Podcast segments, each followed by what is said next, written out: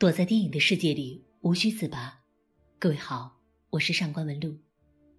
如果你想查看更多关于读书和电影的内容，你可以在微信中搜索公众号“上官文露读书会”。这部电影上映时惊动了美国军方。去年年底，有一部中国观众无缘在电影院观看的影片，在影迷间引起了轩然大波。它同时包揽了高票房、高口碑和巨大的争议，这三项影史留痕的必备条件。在向各位介绍这部电影之前，我首先想预设一下，你会讨厌它，因为如果它引起了你的厌恶，你是幸运的，因为你的人生或许离破碎很远，或者曾经破碎过，但你通过自助或他助得到了愈合。如果他惹起了你的悲哀，刺痛你的内心，那么你也是幸运的。毕竟这世间还有共鸣，而非旷野无人，不是吗？从种种方面来看，《小丑》注定是一部不平凡的电影。除了将一位超级反派作为主角这一反叛行为，《小丑》更是在上映之前就惊动了军方。美军发出通报，当中提及在影片上映当天有可信的大规模枪击威胁。那么，为什么小丑这个形象能够在美国引起如此的恐慌呢？溯起源头，还要说起1912年的那一场恶性枪击案，塑造了无比经典的希斯莱杰小丑形象的蝙蝠侠黑暗骑士，上映四年之后，2012年。一位二十四岁的博士生，持枪袭击了美国奥罗拉市的一家影院，造成十二人死亡，五十九人受伤。据悉，当时正是蝙蝠侠黑暗骑士崛起的首映现场，这一点引起了人们对此次枪击的诸多联想。其中最常见的说法就是由他的红色小丑发型联想起希斯莱杰扮演的小丑。因此，二零一九年《小丑》的上映，被担心有可能引起电影角色的狂热崇拜者的恐怖袭击。但是，这部在上映之初引起恐慌的影片，却在故事的开头给了我们一个人畜无害的小丑形象。故事的开始，一个绿头发、红鼻子的小丑举着广告牌，在街头卖力的工作。很快，我们看到一群游手好闲的浪荡子夺走了他手中的广告牌，并将他打翻在地。不是我们印象中的那个反派小丑，制造混乱、激发人性之恶，总是将 “Why so serious” 挂在嘴边。这是一个很努力又很无力的小丑。很快，我们就知道他的名字叫亚瑟。他和单身母亲住在破败的公寓里。他本人患有精神疾病。通过政府发放的免费药品维持治疗。这是一种会随时随地的突然发出大笑的病，也是一种细想下来很讽刺的病。每次他都要与这种不可控制的笑斗争很久，直到恢复正常。这像极了每个强颜欢笑的人，并不欢乐，却仍然大笑着。这不就是病吗？他积极工作，努力维持自己和母亲的生活。他去当小丑演员赚钱养家，而且为成为一名优秀的脱口秀演员而默默蓄力。每次去看别人的表演，他会在自己的笔记本上记下知识点。可是，同事不怀好意的给他一把枪防身，这把枪在为儿童表演的时候掉了出来，亚瑟因此。被开除了。他在回家的地铁上遇到三个骚扰女孩的路人，此时他大笑的病症发作了，被骚扰的女孩得以脱身，但是亚瑟却遭殃了。这三个人开始疯狂的殴打亚瑟。亚瑟在慌乱中朝着其中一人开了一枪，接着又追杀了其余两个人，这便是他杀戮之路的开始。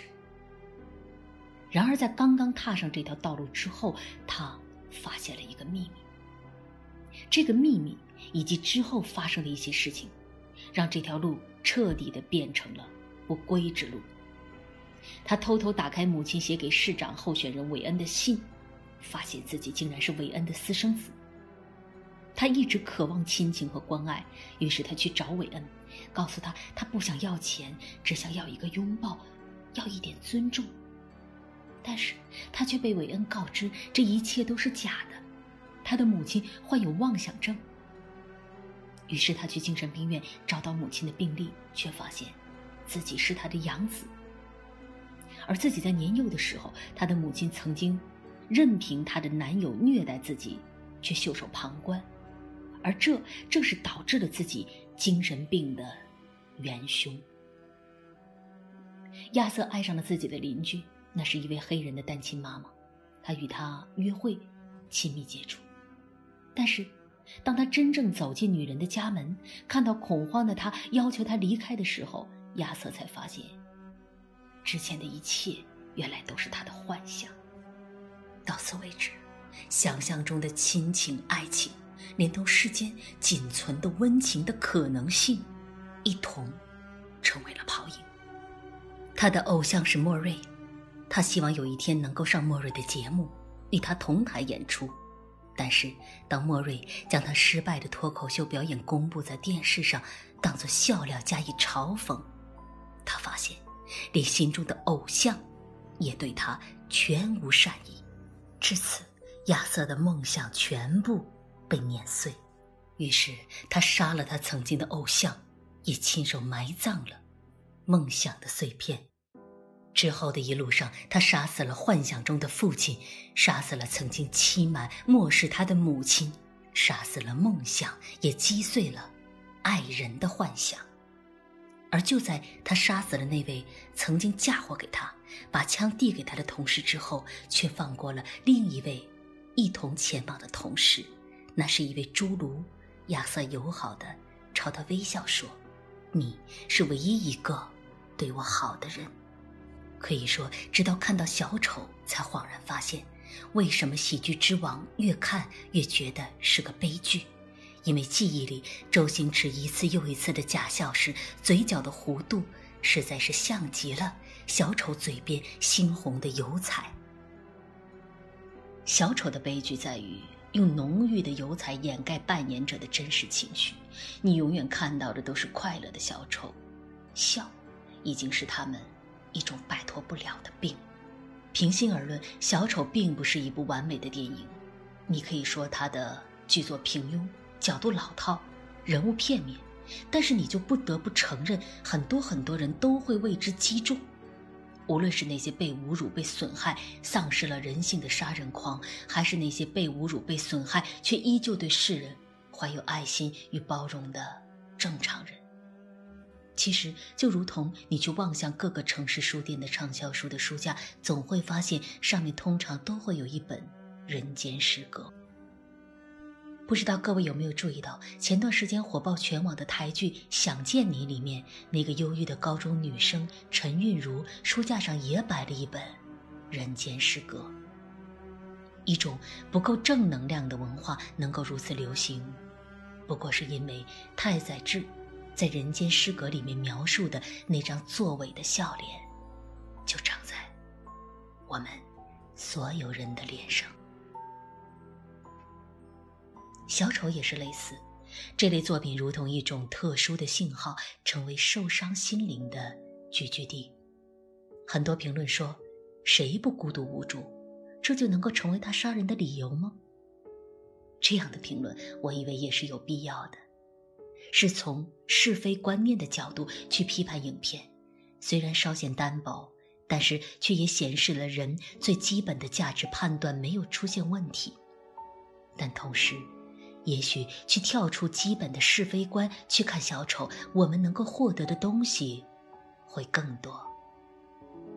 导演菲利普斯在一次宣传访问中说：“这部电影讲的是缺爱、童年创伤和缺乏同情心的世界。我认为人们是能够理解这个讯息的。”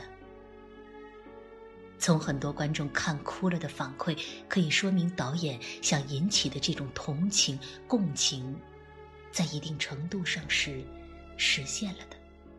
在我个人的感官中，整部电影最让人透不过气来的就是其中充斥着的深深的无力感和挫败感。电影的前半段常常拍亚瑟走在台阶上的场景，那是他回家的必经之路。逆光剪影勾勒出一个疲惫还带有点卑微的成年人，就像无数平凡人下班归家的背影。而在后来的片段里，那个成为社会败类的小丑亚瑟，身着华服，涂着最浓重的色彩，在台阶上起舞，然后朝着镜头灿然一笑，灿然同时凄厉、绝望。而疯狂，那个镜头的每一帧，都刺痛着人的神经。在希斯莱杰扮演的小丑身上，我们曾经通过只言片语得知，小丑以往的人生里的确是受到过一些伤害。但是如果将亚瑟视为还未黑化的小丑，就可以试想多年以后。他已经懂得如何将人们和他变得一样，变得疯狂，变得双手沾满鲜血，成为真正的超级反派。而那时不会有人知道，也不会有人关心他的曾经了。他曾经活得比很多人都用力，精神上也比很多人都丰富。作为一个同样需要被照顾的人，努力工作。照顾他的母亲，他甚至比一般浑浑噩噩生活的人都要有憧憬。他的偶像是脱口秀演员，他自己的梦想也是脱口秀演员，因为他的母亲总是告诉他，他来到这个世界上就是为了给这个世界带来笑声。所以他会在公交车上扮鬼脸逗小孩开心，而他的病发作了，遭到别人白眼的时候。他会温和地掏出一张说明自己病情的卡片，向对方取得谅解。但是，没有人知道他的挣扎和无力，也不会有人知道他曾经对着那位社工悲伤地说：“你从来就没有认真地听我说话。”美国影院曾经发出公告。别带着孩子来看这部电影。这部电影里面没有蝙蝠侠。没错，小丑的故事尽管和蝙蝠侠的故事发生在同一座城市哥谭市，但是这一次没有蝙蝠侠，没有光明骑士或是黑暗骑士的救赎。所以，如果你想脱离黑暗，脱离那些内伤和烙痕，就只能全靠你自己了。但是，没有蝙蝠侠的生活，不才是真实的生活吗？如果你败落于黑暗，做出不配为人的事情，一端会有人刺痛你，用自己的破碎去惩罚他人；而也总会有一些人站在另一端，为你感到痛惜和遗憾，因为他们也是还在同黑暗缠斗的小丑，他们正在努力愈合，甚至。保有温暖他人、同情他人的能力，所以这部电影存在的意义，或许便是祭奠每一位失败者，同时献给每一个还没有失去爱的人。